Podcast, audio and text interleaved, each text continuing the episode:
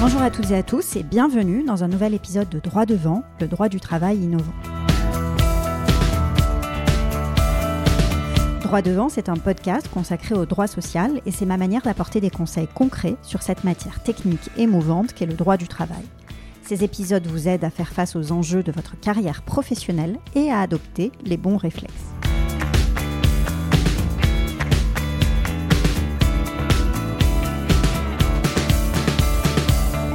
Aujourd'hui, sur Droit Devant, j'ai le plaisir d'accueillir Garance Hiverneau. Garance est une amie, elle est aussi la fondatrice et la CEO de Garance et moi, le premier cabinet dédié à la carrière des femmes. Garance anime aujourd'hui une équipe composée d'une cinquantaine de consultants qui accompagnent les femmes dans leur transition professionnelle. Elle a accepté aujourd'hui de venir parler au micro de droit devant du sujet du bilan de compétences. Ce dispositif peu connu du grand public, mais finalement extrêmement utile. Dans l'épisode d'aujourd'hui, Garance nous explique ce qu'est concrètement le bilan de compétences, comment on peut obtenir un financement pour y avoir recours. Elle répond à la question de savoir si l'on doit informer son employeur lorsqu'on initie un bilan de compétences. Elle explique aussi pourquoi les entreprises ont intérêt à favoriser le recours à ce type de dispositif. Et enfin, elle donne son avis sur le sujet de savoir s'il s'agit plutôt d'un processus de réassurance ou d'un véritable moyen de parvenir à écrire une nouvelle page de sa vie professionnelle. Je vous laisse donc découvrir notre échange, riche de conseils utiles. Et si cet épisode vous plaît, je vous invite à aller nous déposer un commentaire sur iTunes ou une note 5 étoiles, moyen le plus efficace de nous permettre de faire connaître plus largement droit devant sur les réseaux sociaux.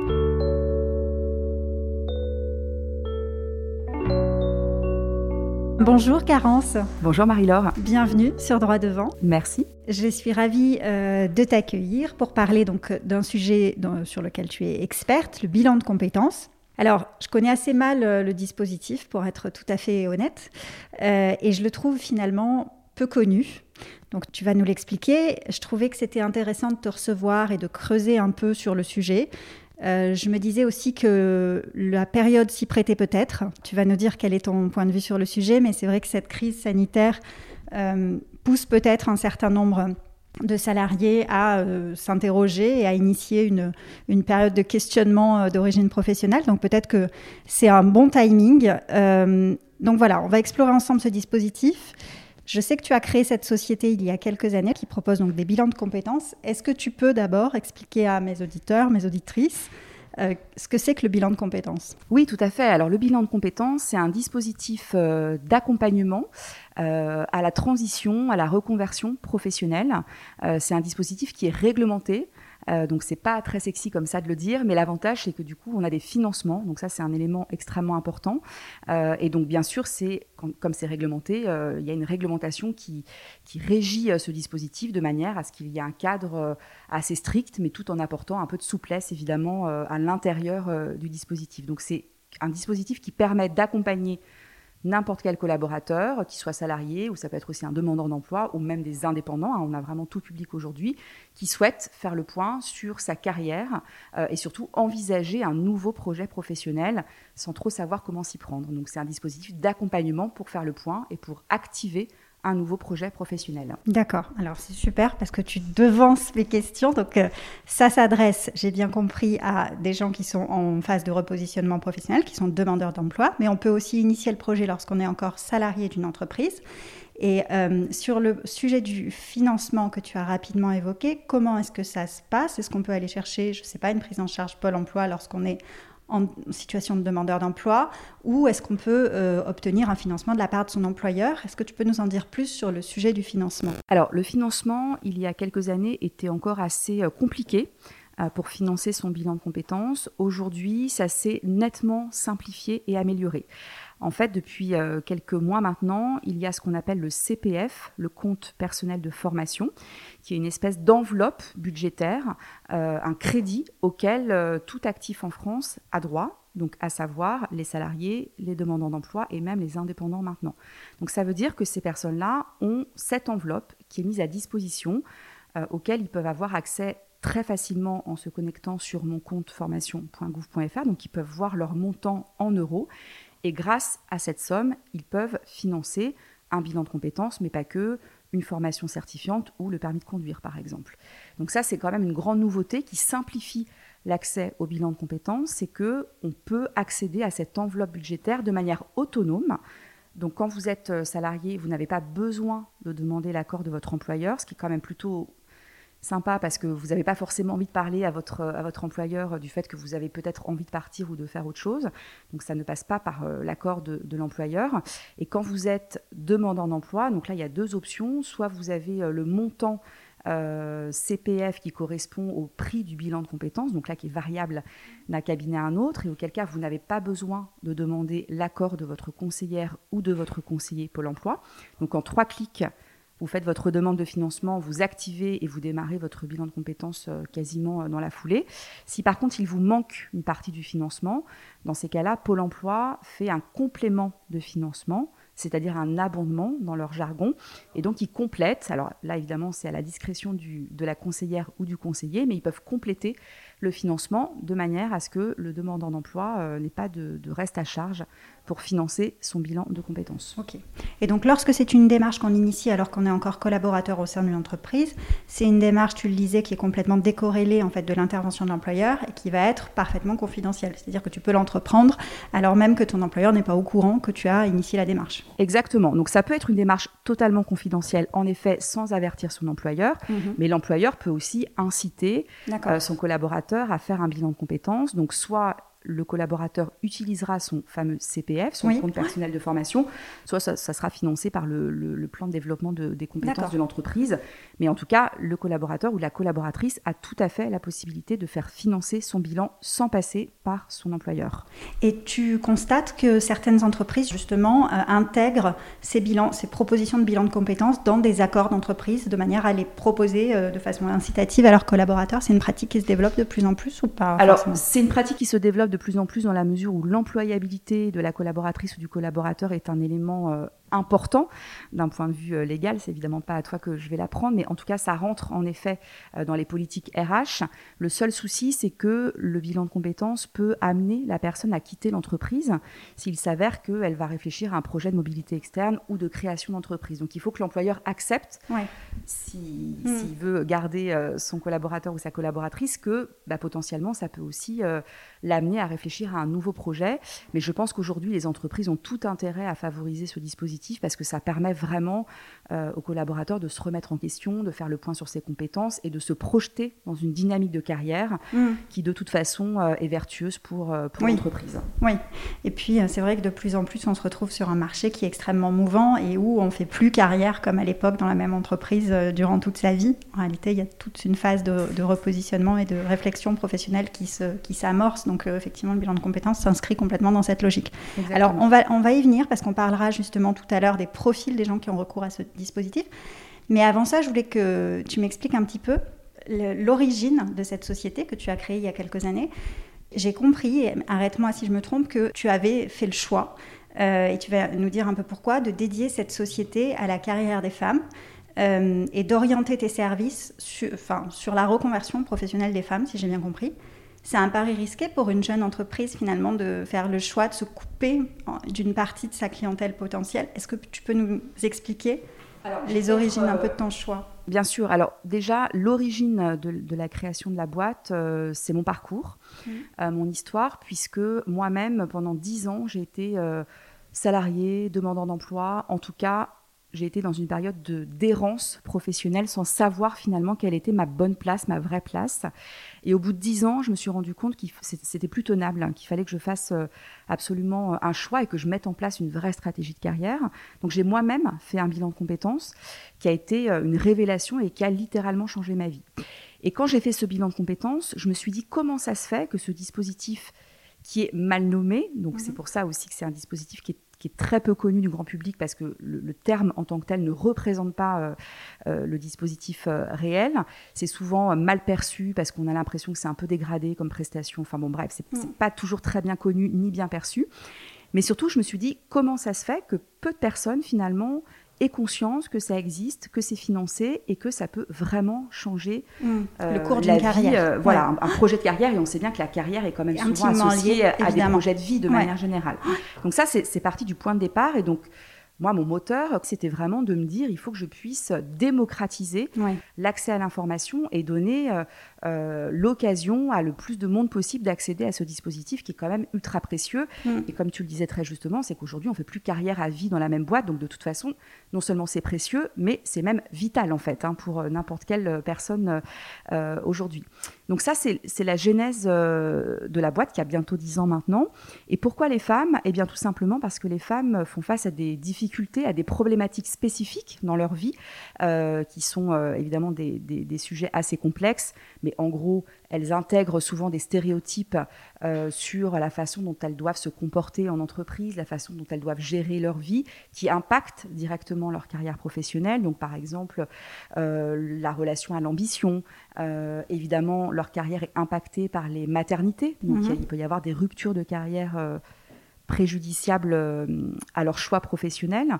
Et donc tous ces sujets-là, l'ambition, la relation à l'argent, l'articulation vie professionnelle, vie personnelle, donc des, choix, enfin des, sujets auxquels elles sont euh, plus confrontées que les hommes, on peut le déplorer, mais c'est une réalité encore aujourd'hui, eh bien euh, ça, ça, provoque des questionnements, des situations qui leur sont propres et du coup, il faut qu'on agisse dessus pour leur permettre, en effet, euh, d'être plus épanouies, d'être plus heureuses dans leur vie professionnelle. Donc, évidemment, c'est un sujet qui est complexe et qui est systémique. Donc, ça concerne évidemment euh, la société tout entière, ça concerne les entreprises, ça concerne l'État. Donc, tout le monde agit à son niveau, donc euh, avec la réglementation, avec l'entreprise qui agit sur l'égalité femmes-hommes, avec les plans égalité, etc. Mais les femmes elles-mêmes ont aussi un rôle à jouer.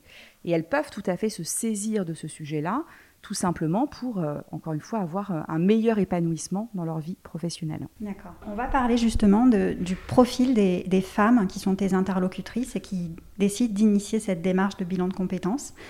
Est-ce que finalement tu constates que donc c'est un processus de réassurance pour une femme qui pourrait être en manque de légitimité sur un poste qu'elle vient d'obtenir euh, ou alors qu'elle qu'elle occupe depuis quelque temps et sur lequel elle se sent plus à l'aise pour X ou Y raison? Ou est-ce que euh, c'est pas juste de la réassurance, mais ça permet parfois d'aboutir à des vraies reconversions professionnelles ce, cheminement en fait? Enfin, Est-ce qu'on peut aussi partir d'une page blanche et se retrouver à écrire une nouvelle histoire professionnelle? Alors c'est souvent les deux, mm. c'est-à-dire que le bilan de compétences de toute façon va avoir cette action de réassurance puisque on va réfléchir à toutes les compétences, voire les expertises qu'on a développées, qu'on a acquises durant son parcours. Et en fait, ça c'est quand même aussi une spécificité féminine de pas toujours avoir conscience des compétences qu'elles ont développées. Et surtout, elles n'ont pas conscience de la façon dont, elles doivent les vendre euh, face à un recruteur, à un N plus 1, euh, un manager, peu importe. Donc il y a déjà en effet cette réassurance du fait de la prise de conscience de des compétences qu'elles ont développées, voire encore une fois d'une expertise. Donc ça, de toute façon, c'est un passage obligé en bilan de compétences. Donc, euh, ça, joue évidemment sur l'estime de soi et on sait que les femmes ont plus de difficultés euh, avec ce sujet-là. Et, et, parallèlement à ça, on est vraiment dans une démarche d'action. C'est-à-dire que l'idée, c'est pas juste de faire un point sur ses compétences, sur euh, ce que je veux, où est-ce que je veux aller, c'est vraiment de mettre en action un projet professionnel. Donc de toute façon, il y a toujours un mouvement, c'est-à-dire qu'il y a toujours soit une reconversion, soit une mobilité interne, soit une création d'entreprise, ou alors elles peuvent rester en effet dans leur poste ou dans leur situation actuelle et différer leur projet parce que tout simplement elles se rendent compte qu'elles sont pas si mal que ça là où elles sont, ou alors il y a un événement d'ordre privé personnel qui, fait qu'elles euh, reportent ce projet-là, mais en tout cas elles ne restent jamais au même stade que quand euh, elles, viennent nous voir. Il y a toujours une évolution avec un projet très concret, d'ailleurs qu'on écrit noir sur blanc, elles repartent avec une synthèse écrite et avec un plan d'action, de manière à ce que ce projet se mette en œuvre très concrètement à l'issue du bilan et on les revoit six mois après pour faire le point et voir euh, est-ce que cette reconversion, est-ce que cette mobilité, est-ce que cette création d'entreprise est satisfaisante de leur est satisfaisante ou est-ce qu'il y a des choses à réajuster parce que elles n'ont pas obtenu une formation, parce qu'elles euh, ont eu un enfant, parce que euh, voilà tous les aléas de la vie ont pu aussi interférer avec le projet qu'elles avaient euh, envisagé. D'accord.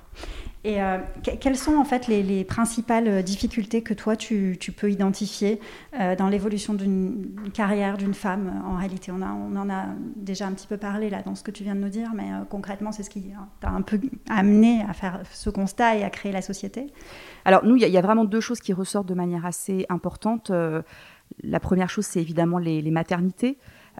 puisque c'est des moments voilà, où toute la vie change, la vie entière est bouleversée, donc la vie entière pour elles, pour leur famille, et évidemment, ça impacte aussi euh, euh, cette délicate question d'articulation vie professionnelle, vie personnelle. Et puis après, ça dépend vraiment aussi du contexte dans lequel elles sont, de l'entreprise dans laquelle elles vont, euh, elles vont être, puisque les, politiques, évidemment, diffèrent d'une entreprise à une autre. Et puis, voilà, je ne sais pas, une personne qui est fleuriste, elle aura des contraintes extrêmement lourdes en termes de présence dans sa boutique que n'aura pas une cadre qui travaille pour une banque, par exemple, avec une convention collective plutôt sympa euh, quand on a de jours RTT. exactement. voilà. Donc tout dépend bien sûr de leur contexte et c'est en ça que le bilan de compétences est intéressant, c'est que vraiment c'est un accompagnement individuel qui va être ultra personnalisé et on va adapter évidemment euh, la réflexion et les choix euh, en fonction de la situation de la personne. Donc pour revenir à ta question, l'articulation vie pro vie perso c'est évidemment un sujet crucial puisque les femmes font encore deux fois plus, enfin passent deux fois plus de temps encore aujourd'hui que les hommes sur la partie tâches familiales, tâches ménagères. Donc c'est voilà, c'est un vrai sujet pour elle. Et encore une fois, je le déplore. Ça, ce sont les informations que tu que tu perçois au quotidien dans l'accompagnement des femmes avec lesquelles tu travailles. Justement, c'est ces informations-là qui te sont remontées, c'est-à-dire le vraiment l'importance de, de ce que représente la gestion de la... Oui, alors c'est des informations qui nous sont remontées directement par les femmes elles-mêmes, et puis après c'est étayé par des, des statistiques, hein. donc euh, c'est complètement prouvé, mais en effet c'est ce qu'elles nous disent. Elles nous disent, moi j'ai du mal à gérer... Euh, les deux, j'ai pas envie de faire un choix, et elles ont raison, entre ma carrière professionnelle et ma vie familiale. Et après, il y a toute la question liée autour du présentiel. Alors évidemment, là, en, pleine période Covid, cette question se, pose moins, mais peut-être que ça, remettra en cause aussi des, modèles un petit peu archaïques parfois. Mais c'est sûr que la souplesse, la flexibilité des temps de vie, donc du temps de travail et du temps alloué à la famille, c'est quand même un, critère extrêmement important pour, euh, pour les femmes. Et après, il y a un deuxième élément euh, qui est vraiment euh, la notion d'impact, de sens, d'avoir un métier euh, où on a l'impression que notre action quotidienne va servir à quelque chose. Et c'est vrai qu'alors la crise du Covid a complètement accéléré cette tendance hein, qu'on avait évidemment perçue avant, mais qui est pourquoi je me lève le matin? Voilà. Est-ce que mon boulot a un sens? Est-ce que le fait de passer 8 heures par jour à travailler, ça vaut le coup? Est-ce que je, je sers une entreprise, un projet? Euh, voilà, qui, sert l'intérêt collectif ou euh, en tout cas quelque chose dans, dans, laquelle je me reconnais et avec lequel je vais être euh, Est-ce que ça, finalement, c'est pas un dénominateur commun à tous ceux qui initient un bilan de compétences, qu'ils soient hommes ou femmes du reste Mais je pense que lorsqu'on s'inscrit dans une démarche de ce type où on commence à se questionner sur, le, le enfin, sur sa carrière professionnelle et le je ne sais pas, l'orientation qu'on veut y donner, peut-être qu'il y a effectivement toujours ce sujet qui, surgit, en réalité, qu'on soit un homme ou une femme, je ne sais pas. Hein, Alors, en fait, tout dépend aussi si c'est une, euh, une reconversion subie ou choisie. Euh, quand on est euh, licencié ou quand on est au chômage ou quand on est dans un secteur sinistré comme en ce moment avec le Covid, on n'a pas forcément le choix. On doit se reconvertir, on doit envisager un autre avenir professionnel parce qu'on est en difficulté. donc la question du sens n'est pas forcément la première question qui va ressurgir. Ça va probablement être comment je sécurise mon avenir professionnel, comment je sécurise mon employabilité. Euh, en revanche, en effet, pour des, personnes qui sont en poste et qui sont a priori pas menacées, et heureusement il y en a, euh, la question du sens peut être euh, une question absolument fondamentale pour eux. Donc, en effet, ça concerne bien entendu aussi les, les hommes, mais en tout cas, nous, ce qu'on voit, c'est que l'articulation vie professionnelle, vie privée, plus la question du sens, euh, ça commence à faire beaucoup. Voilà, et ça remet très vite en cause quand même, ça rabat les cartes très très rapidement dans les choix professionnels qu'elles vont faire. D'accord. Et est-ce que toi, ces, derniers mois-là, tu as fait le constat que la période euh, qu'on vit euh, est particulièrement propice à, pour entamer ce, type de, questionnement? Est-ce que c'est ce que tu constates au quotidien que, voilà, alors on peut parler de la crise, puis on peut aussi parler peut-être d'autres moments dans la vie des femmes, une maternité, un événement particulier. Euh, donc déjà sur la crise et puis ensuite sur les événements qui jalonnent le, cours de la vie d'une femme, quels sont ceux que tu identifies comme pouvant mettre sur la table le sujet du bilan de compétences En fait, la crise a été un accélérateur. C'est-à-dire que euh, beaucoup de personnes, évidemment, euh, pouvaient se poser des questions sur son avenir professionnel et, voilà, avaient peut-être envie de faire autre chose, mais sans vraiment passer le, cap. Et en fait, nous, on a constaté dès le mois de mars, donc dès le premier confinement, on a eu 30% d'activité en plus. Alors déjà parce qu'il y avait beaucoup de salariés qui étaient en chômage partiel, donc il y avait du temps. Pour entamer euh, ces réflexions à long cours, en ça. fait. Donc en fait, ils se sont retrouvés chez eux hmm. à être rémunérés, à pas travailler, et en fait, euh, voilà, ils hmm. avaient du temps pour la première fois de leur vie, et ils se sont dit c'est le bon moment pour le faire. Donc ça, c'est les, salariés qui étaient plutôt euh, protégés, je mets beaucoup de guillemets évidemment, mais en tout cas qui, étaient dans une situation propice hmm. à la réflexion et à enclencher un bilan de, de compétences à ce moment-là.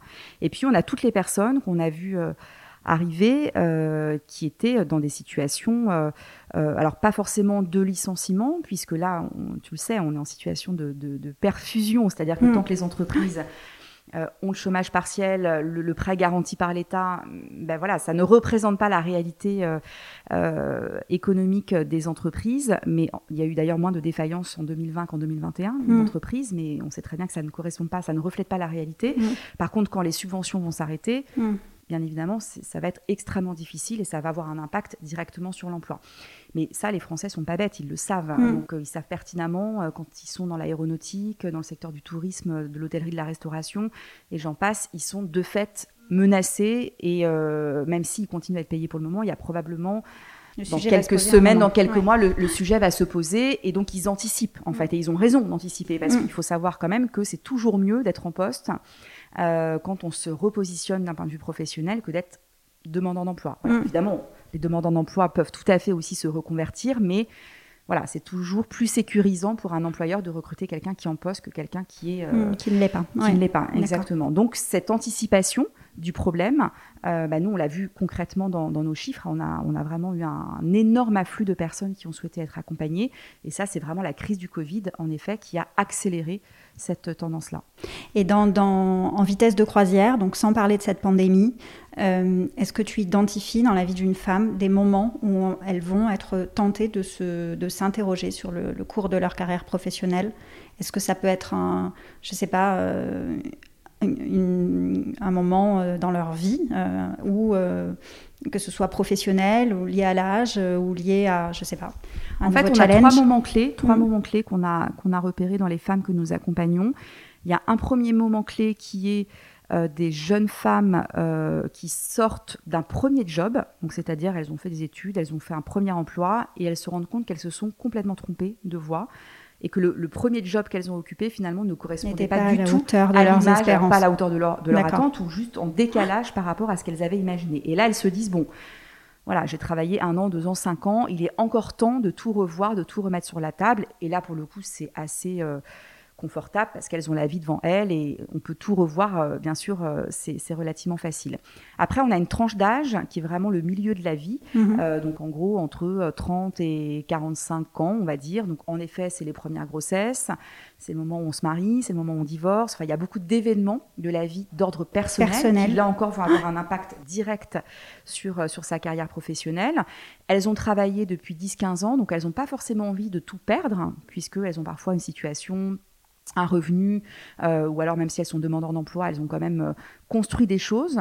Mais en tout cas, euh, elles savent qu'il leur reste encore un, certain nombre d'années à travailler et elles n'ont pas envie de faire les, mauvais choix.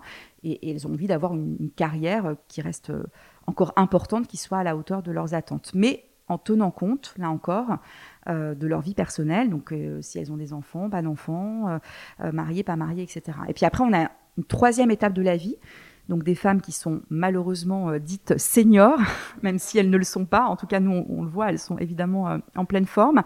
Mais on le sait bien, sur le marché du travail, c'est un peu plus compliqué. Euh, elles sont souvent plus chères en termes de rémunération. Mais elles ont aussi un niveau d'expertise souvent plus élevé. Et donc l'idée, c'est vraiment de sécuriser, là encore, leur fin de carrière et leur employabilité et faire en sorte de savoir se vendre, euh, de savoir vendre leur expertise euh, de manière euh, voilà plus plus impactante. Et donc c'est un. Mais par, par contre, elles ont moins de choses à prouver aussi parce qu'elles ont un peu plus de bouteilles, elles ont un peu plus travaillé. Donc c'est des moments clés. D'accord. De la vie d'une femme que tu arrives à identifier un petit peu. Exactement. Ok. Bah, écoute, merci beaucoup, Garance, pour cet éclairage sur le bilan de compétences. Juste avant qu'on se quitte, est-ce que tu peux me dire comment tu vois le monde du travail de demain? Écoute, le, monde du travail euh, déjà était euh, très compliqué à appréhender avant la crise. Et là, il est devenu euh, complètement chaotique. En tout cas, ce qui est sûr, c'est que euh, la bonne nouvelle, c'est qu'il y a des métiers qui recrutent, des métiers en tension. Alors lesquels justement? Alors bah, par exemple les métiers du numérique. Nous, on est très sensible sur ce secteur d'activité. On, invite les, femmes qui viennent nous voir à, à se réorienter vers ces métiers-là, évidemment, si elles le veulent et si elles ont une appétence pour ça. Mais en fait, la difficulté, c'est que beaucoup de femmes n'ont même pas conscience du fait que ces métiers existent. Elles n'ont pas conscience du fait que ce sont des métiers accessibles. Elles ont tout un tas d'idées reçues sur ces métiers-là, euh, alors que finalement, c'est le premier recruteur en Ile-de-France. Hein. il y a 45 000 postes à pourvoir en 2021. C'est des métiers qui sont très rémunérateurs, beaucoup plus que euh, dans les familles de métiers dans lesquelles les femmes s'engouffrent encore aujourd'hui, qui sont des, familles de métiers où malheureusement les rémunérations sont, très basses, où il y a assez peu d'évolution euh, professionnelle. C'est des métiers qu'on peut faire aussi souvent à distance, et donc ça rejoint ce besoin, cette envie de flexibilité, euh, voilà, pour, pour gérer, euh, de, mieux gérer cette, cette vie pro et, vie perso. Euh, et puis tout simplement, c'est des métiers qui, qui répondent à des enjeux de société. C'est-à-dire que quand, par exemple, vous, vous, vous devenez développeur, développeuse, vous codez le monde de demain. Et donc c'est vrai que c'est des métiers qui sont malheureusement encore aujourd'hui très masculins.